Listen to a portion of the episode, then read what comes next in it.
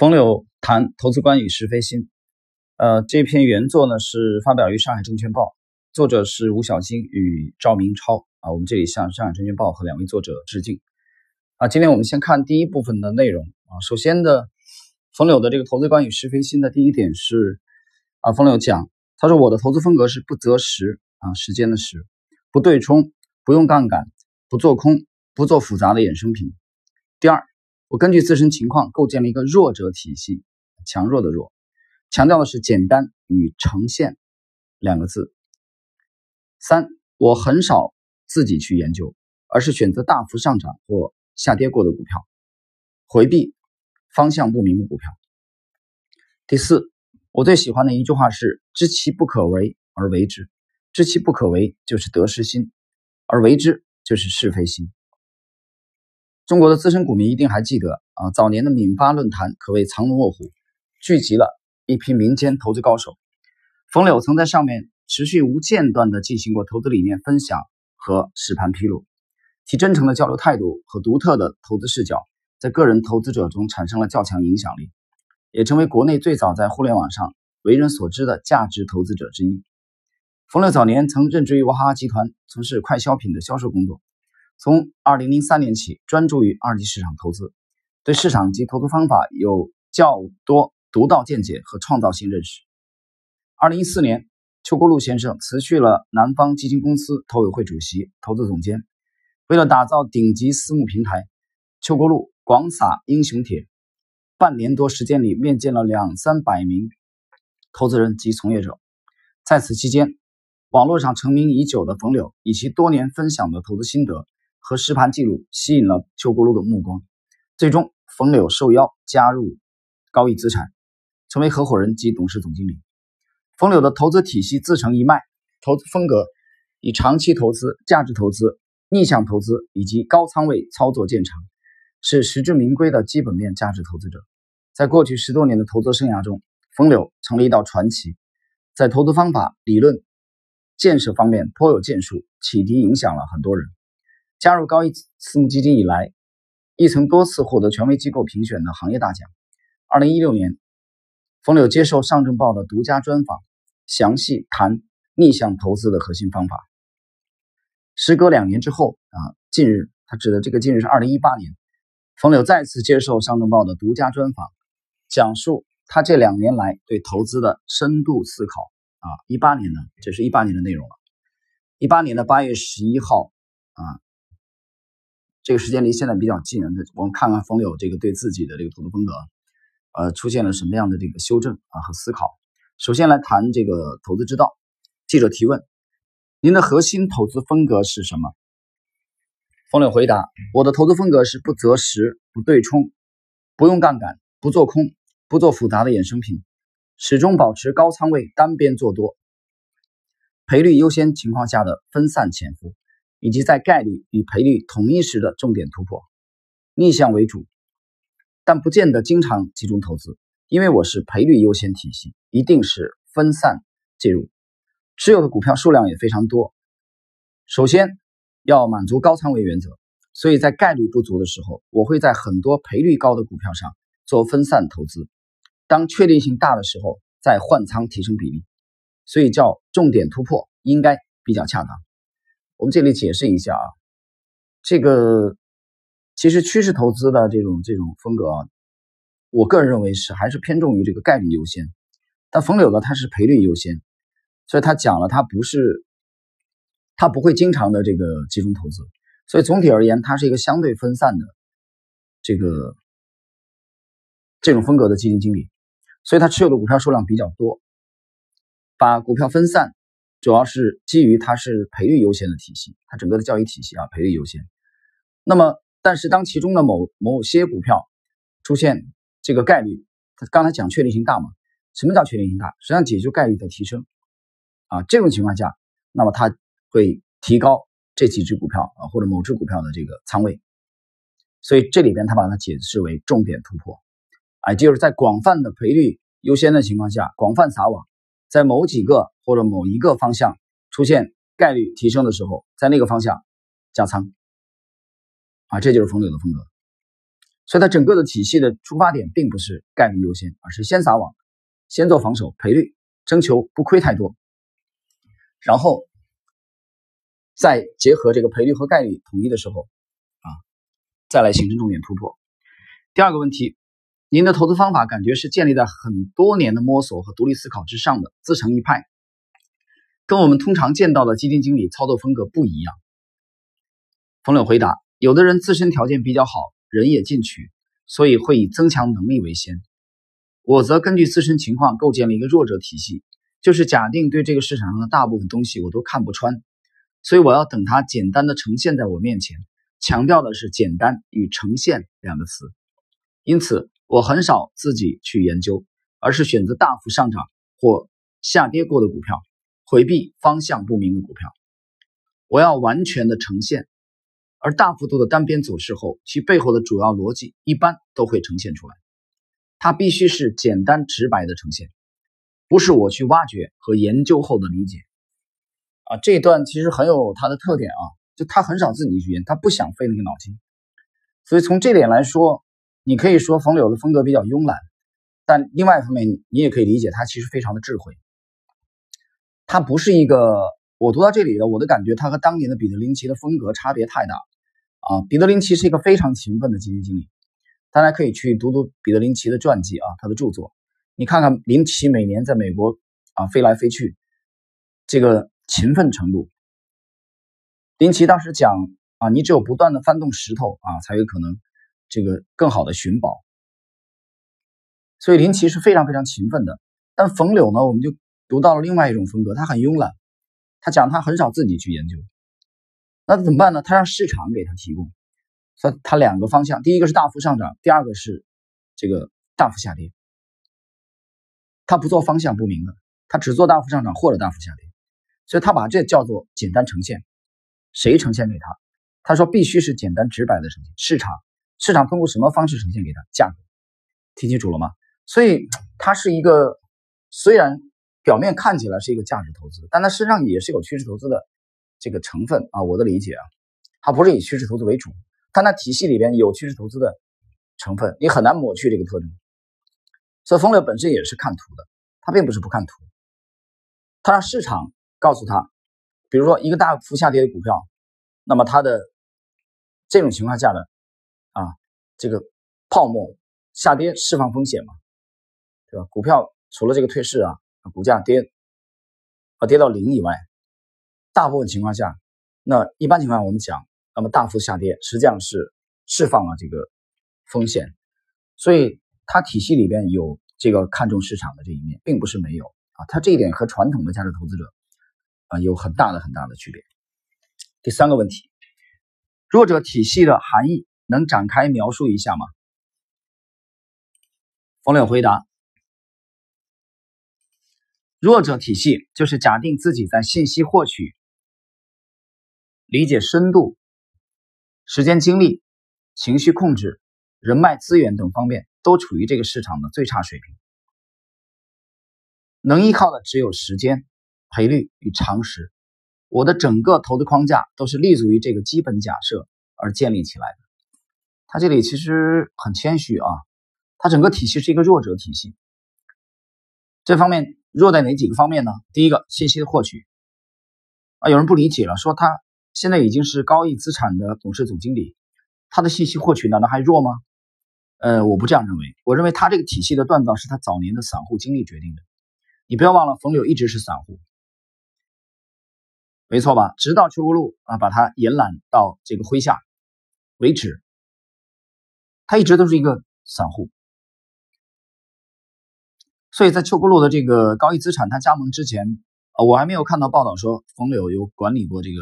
很大规模资金的这种经历，所以他的第一点跟他早年的散户经历是有很大的关联的，就是他已经假定自己在信息获取方面和机构投资者是没有在一个起跑线上的，他是处于弱者的地位，所以这是第一点，信息获取。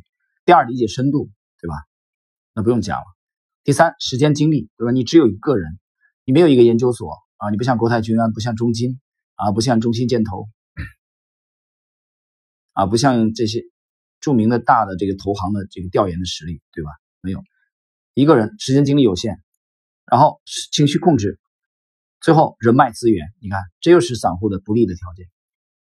所以你看，冯柳的这个体系里面，他建立一个弱者体系，并不是进入高毅资产，他的突发奇想，是他早年的散户的这些经历的，这十多年、二十年的经历啊，已经在已经锻造基本成型了。这个弱者体系都处于这个市场最差的水平，能依靠的只有时间。啊，冯柳讲了，这个股市里其实啊，最这个不值钱的就是时间。他认为赔率与常识。我们继续看，我把市场分为看得见的和看不见的两种。强者需要深度研究，让盲区消失，所有方面都要看见；弱者是只要不呈现就看不见。啊，弱者就是只看那些呈现不出来的部分。这个呈现谁呈现给你的？我的理解就是市场呈现给你。市场通过什么呈现给你的？很简单，股价。他自己讲了吗？大幅下跌或者大幅上涨，没有第三种。接下来我们看，那收益看不见没关系，得到了会更欢喜。风险看不见是不行的，所以就要等它呈现出来，变成风险可见。这就是为什么我喜欢大幅下跌过的股票的原因。听清楚了吗？我们刚讲过，对吧？他讲了大幅上涨或者大幅下跌，大幅下跌过，它的这个股价的风险啊被相当程度的释放，就它的风险可见啊，这是风友的理解。那么长时间的单边下跌后，它的理由一定会被市场呈现出来。跌了那么久，原因路人皆知，不需要你去做深度研究，也能找到主因啊，就主要因素的意思。我经常开玩笑说，对一个很熟悉的股票研究的很充分，却亏钱了，然后你归结为意外，但下次还是继续这样的不幸运，那么为什么不把它反过来，去靠幸运与意外挣钱呢？很多东西事后看虽是必然，事前看全是偶然。也有很多东西事后看全是偶然，事前看其实是必然。其中的关键就是赔率与常识，用赔率抵御风险，用常识增加确定性。当然，后期我有所进化。啊，他指的后期应该是近几年啊，从一八年往前的近几年。那我的理解，这个我个人个人的理解啊，未必正确，就是或许是一四年以后加盟这个高毅。啊，他的基金应该是一六年启动的吧？啊，他这时候讲站在二零一八年的八月份讲后期，啊，就是一八年往前推的这几年，它的整个体系有进化。我们来看看怎么进化。风柳说，即便风险看不见，但只要收益那部分足够大，能够一俊遮百丑，风险暴露时能够被市场原谅也可以。当然，前提也是看得见的那部分被高度呈现，而不是自以为是。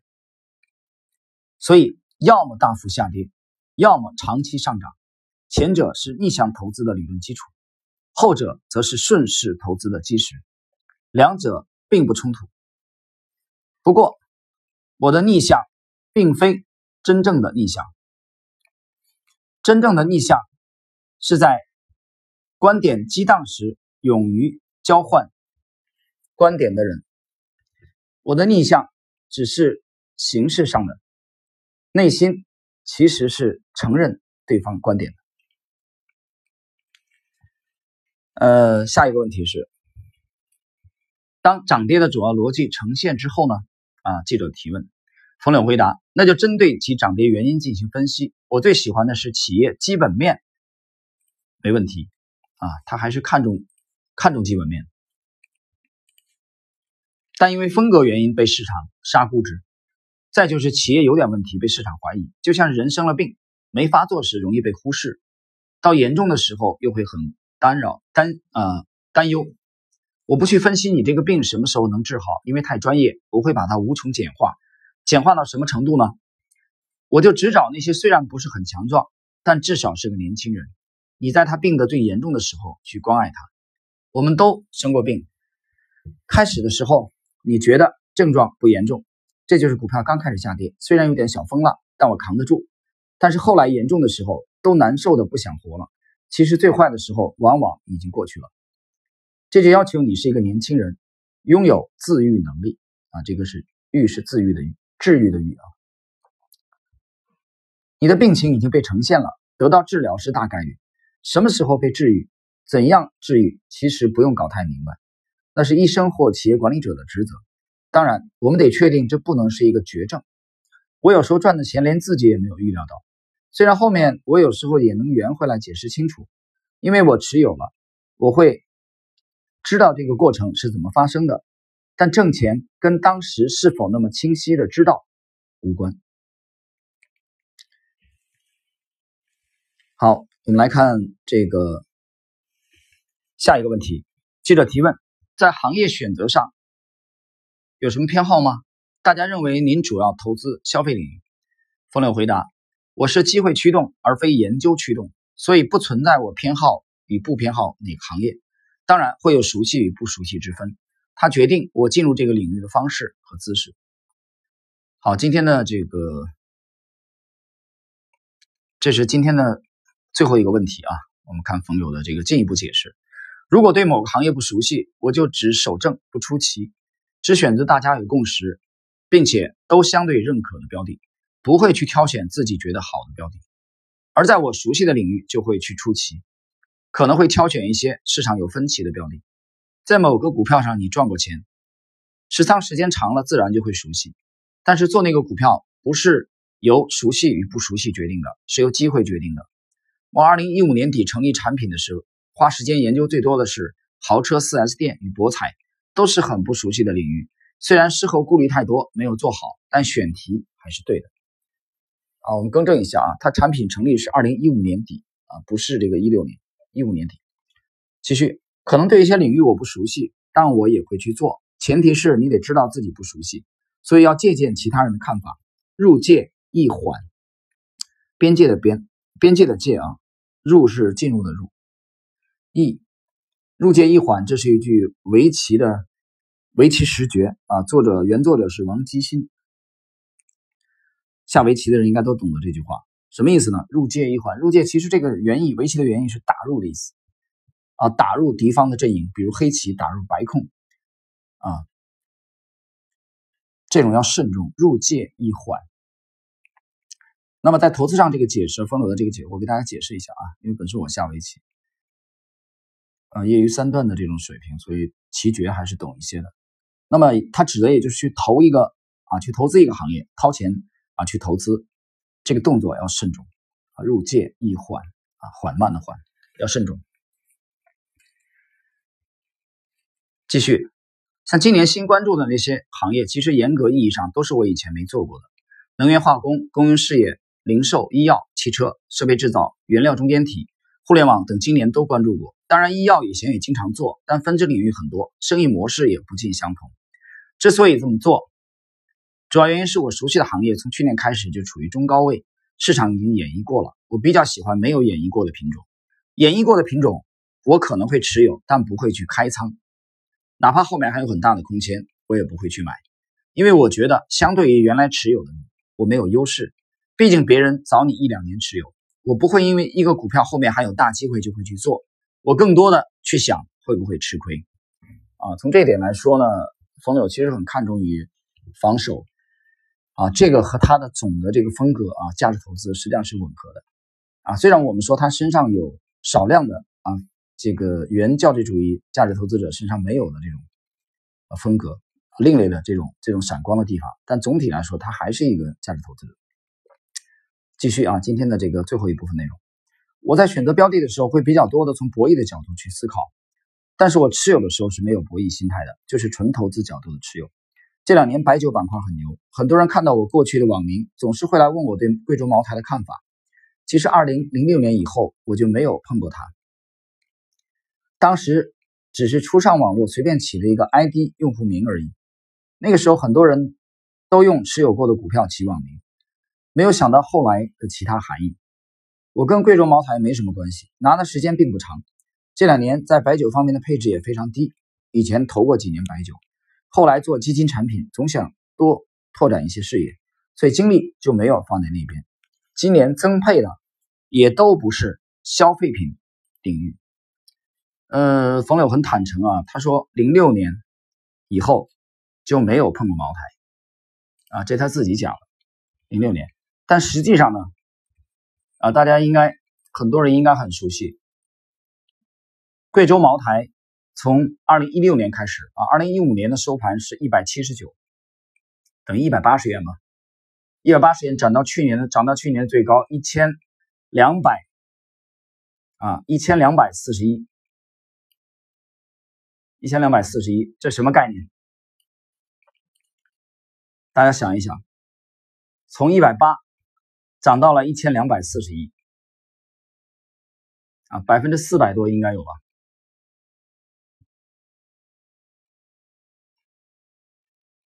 但是冯柳没有参与，对吧？他自己讲，他没参与，没参与茅台。所以，那你觉得，因为冯柳没有参与茅台，所以他的水平不行吗？当然不是。所以我们看到了，就是再好的牛股，并不是可以为每一个啊很出色的基金经理或者资管人士一定会配置的，这当中有取舍，有取舍啊。这个什么原因没有参与？这个大家可以进一步去去研究一下。冯柳其实只做自己看得懂的啊，他其实非常有个性，非常有个性。